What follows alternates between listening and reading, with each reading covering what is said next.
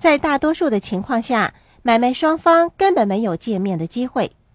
买家交给卖家的只是一份书面合约，买家需要把洽谈的各项条款和报价以书面的形式提交给卖家，在报价单上列明一些保障你个人的条款。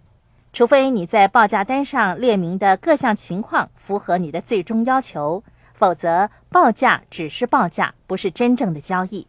这就是所谓的例外条款。这些条款包括：任何有关契约的问题，本人将会参考律师的意见；出价将会取决于实地检查的结果而定；出价将会取决于筹集资金的结果而定等等。换句话说，如果我筹集不到足够的资金，就无需购买这个房地产的项目。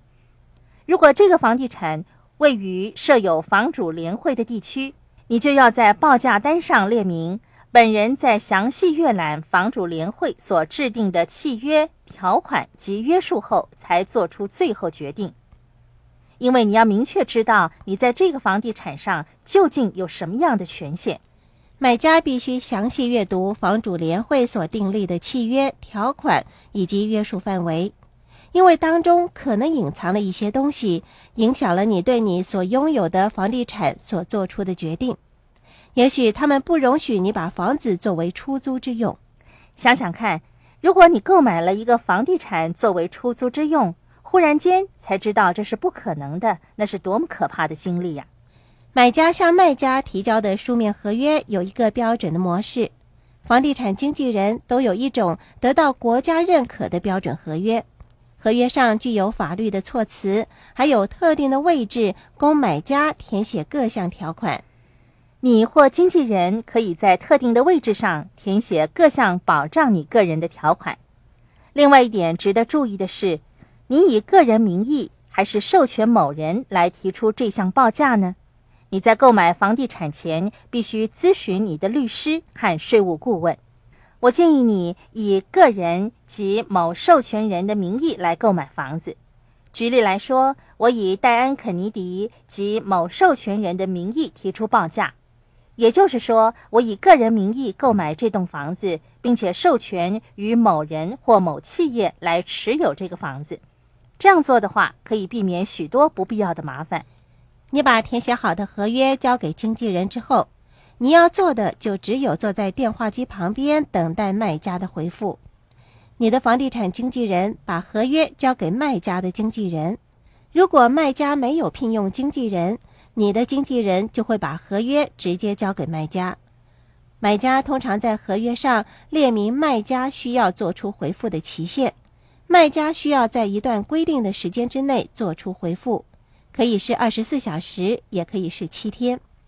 买家定出的回复期限往往会比较紧迫，因为买家希望给卖家多一点压力。我习惯把回复的时间定在某日下午的五点以前，因为我不喜欢到了晚上九点多仍然要呆坐在电话旁等待着卖家的回复。由于我提出的价钱比较低，卖家总会给我还价。甚或要求我修改其中的一些条款，毫无疑问的，卖家会把价钱提高一些。在洽谈的过程中，我最爱用的一招就是以静制动。卖家给我还价之后，我不会立刻做出回应。如果卖方或他的经纪人不懂得游戏规则，就会要求我在三天之内给他们回复。我总是在期限即将届满前才做出回复。如果我真的不满意卖家提出的价钱，那么限期过去之后，我也不会再做出回复。记住，要经常做好放弃交易的准备。如果卖家急于把房子出售，在没有办法的情况下，也许会愿意接受我原来提出的价钱。当然了，你也可以跟卖方讨价还价，找个双方认同的价钱。如果你的报价即使为卖方所接受，那就表示你出价过高了。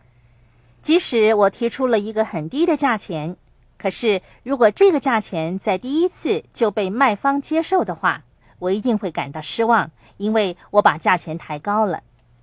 你已经跟卖方达成交易的协议，是时候让你的团队为你工作了。你应该用什么商业实体来持有这个房地产呢？